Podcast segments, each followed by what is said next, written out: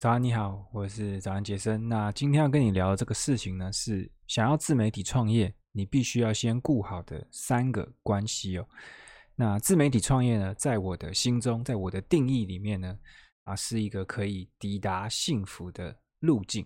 那但是在这之前呢，你必须要先顾好我今天要谈的这三个关系，否则呢，你会非常的难成功。那少了这三个关系呢，这条路你不但会走得比别人更辛苦。啊，我觉得你甚至有可能会 越走越悲惨。好，那到底是哪三个关系呢？第一个就是这个身体的关系。那其实身体关系呢，其实讲白了就是身心健康啦。那我知道这很老梗，所以拜托你忍受一下，因为这真的很重要。因为很多人呢，他可能会为了要创作，为了要自媒体创业，他可能选择熬夜，他可能好几天不睡觉或者干嘛，然后就可能因为太忙，然后他就选择吃不够好的食物，或者他就选择完全略过运动等等的。那这些牺牲呢？啊，短期来看好像无所谓，但其实长期来看呢，你就是在慢性自杀。因为人其实是很脆弱的嘛，只要你有生过病或是干嘛，你一定知道，只要你有稍微一点点的不健康、不舒服，你全身的这个能量呢，都会被就是移去。对抗这个不舒服的感觉，那你能量都被移去那边的话呢？你怎么可能还有能量去创作嘛？因为你就是在一个生病状态，你就是想办法去治疗那个不舒服的感觉，基本上你不太可能再移出多的能量去创作了。那对我来讲呢，创作它就是一条漫漫长路，它就像在跑一场马拉松。那甚至它其实就像是一种生活的风格，就是你就是把自己当做一个创作者的一个生活风格。那一个创作者呢，其实拥有这个稳定的身体跟这个清晰的脑袋，我认为是非常重要的事情。它就是让你可以再继续往这条路上前进的一个最基本的基石，就是你必须要有健康的身体，然后跟一个就是清晰的脑袋。那这两件事呢，就是仰赖于你的这个睡眠啊、你的饮食啊等等的。那其实每一个人啊、怎么讲，身体结构都不太一样，所以。我不能跟你讲说怎么样一定是最好，但是我可以给你一些建议，但这不是这一篇的内容了。但是就是你，你真的希望你可以有健康身体跟清晰脑袋，你就是必须要自己认真去关注自己的生活，然后去找到一个啊，你觉得自己啊、过起来最棒的一种方式，那就是找到这个方式，然后坚持下去，因为。当你是为了一个更好的结果的时候，你去维持这个身心健康才有意义嘛？因为你如果只是把身心健康当成一个你在追寻的目标，我觉得有时候会很难坚持，因为因为觉得哎，我那么健康要干嘛？也不是，也不是这样讲啊，就是很奇怪。反正就是我如果比如说我之前有在健身的时候呢，因为我也会打篮球嘛。那我会觉得我的健身就不单单只是为了要让自己比较健康，我就会觉得我的健身呢是可以提升我在球场上的表现。那这个时候我的健身其实也就会更有动力，就是因为你还有一个等于是怎么样观测的结果，或者是说只啊可以实际拿来啊测试到底这个你在做的这件事到底有没有用。因为当你开始。啊、有清晰头脑跟稳定脑袋的时候呢，啊，不对，你的你有健康身体跟稳定的清晰的脑袋的时候呢，你的创作品质就会提升，那你就会更有动力去把你的这个啊身心健康给照顾好。OK，那第二个关系呢，就是这个人际的关系。那这个心理学大师这个阿德勒他有说过，他说这个人生呢，所有的烦恼呢，几乎都是。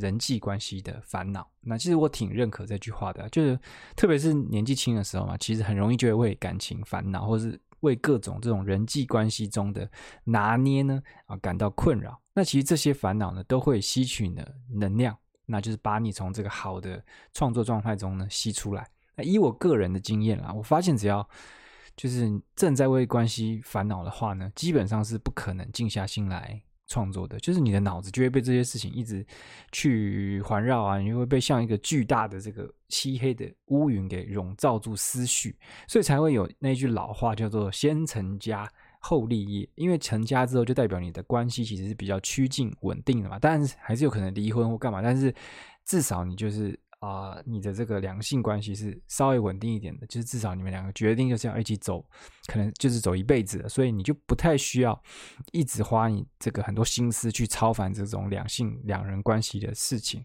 你就可以专注的去全力冲刺。当然，这个关系的这个稳定呢，它不是说好像结婚了就结束了嘛，它还是需要你不断持续的努力，但这跟为关系烦恼是不同的事情，所以就是啊、你必须要处理好你的这些关系，然后你必须要让你的关系趋近越稳定越好。就你不需要不要去追逐那种好像要大大风大浪啊、风风雨雨的爱情，除非你是一个这个也两性言情作家或者什么，但 那你可能过那样的生活呢，对你的创作还会更有帮助，也说不定。好，那第三种关系呢是这个。金钱关系，那其实我认为全世界最烂的一个烦恼呢，就叫做为钱烦恼。那也不要这样，也不要觉得我好像乱讲。反正因为我觉得你这辈子呢，可能都会为钱担心啊。就是即便你很有钱，你还是为钱担心。但我这边说的这个为钱烦恼呢，是指那种啊，我下个月付不付得出房租啊？我会不会下个月没有钱买便当？这种。为钱烦恼，就是你只是你还在为非常基本的生活的琐事你在烦恼。那因为自媒体创业它是很仰赖耐性的一件事情，就是你可能今天做，明天做，天天做，可能过了啊、这个半年、三个月。你都感觉你还停留在原地，但其实呢，这个非线性的成长呢，它就偷偷躲在角落，它就等着你继续前进，它才愿意啊突然降临，然后给你一个很大的机会或怎么样。那当你的这个金钱的关系呢，处在缺乏的时候呢，人是非常难有耐心的。你下个月就要缴房租了嘛，谁还有空在那边等你的 非线性成长？所以我不太鼓励大家去做这个。就是离职，然后去做自媒体创业。那除非就是你已经准备好了足够的资金，可能可以让你要一年都不工作也不用担心。那其实这个也很难啦，因为就是你在这个状态中呢，即便你可以一年都不工作，但其实你可能到三个月，你发现你都没有收入的时候，你就会很担心，对不对？所以。啊，我认为就是为钱烦恼的这个状态呢，一样是没办法去好好的创作的。那这个当然是有一些例外了，就是如果你是一个专业人士，就是你已经有一些专业技能了，那。你要跳进来做自媒体创业，那我觉得你的这个时间轴会比别人拉短非常的多，因为你就变成只要去学自媒体创业的一些东西，你不用在在某一个专精的领域还要再花一堆时间去培养，然后去找出 know how 啊，或者是怎么去教学这等等这些事情。我觉得如果你是已经有啊掌握一个别人会需要的一个专业知识的时候，你跳进来做这个自媒体创业是可能会比别人快很多的。OK，好，那讲回。讲回这个金钱关系，就是如果呢，你是处在一个缺钱的状态的话呢，其实还有一个很大的问题，就是你很容易会走偏。就是你可能这个东西做一做呢，你突然就发现，哎，好像有其他那种看起来更棒的机会出现了，好像更快了，马上下个礼拜我就有机会拿到钱了，干嘛？就你很容易会被啊这种啊、被金钱的诱因去吸引。那有时候这个东西就是。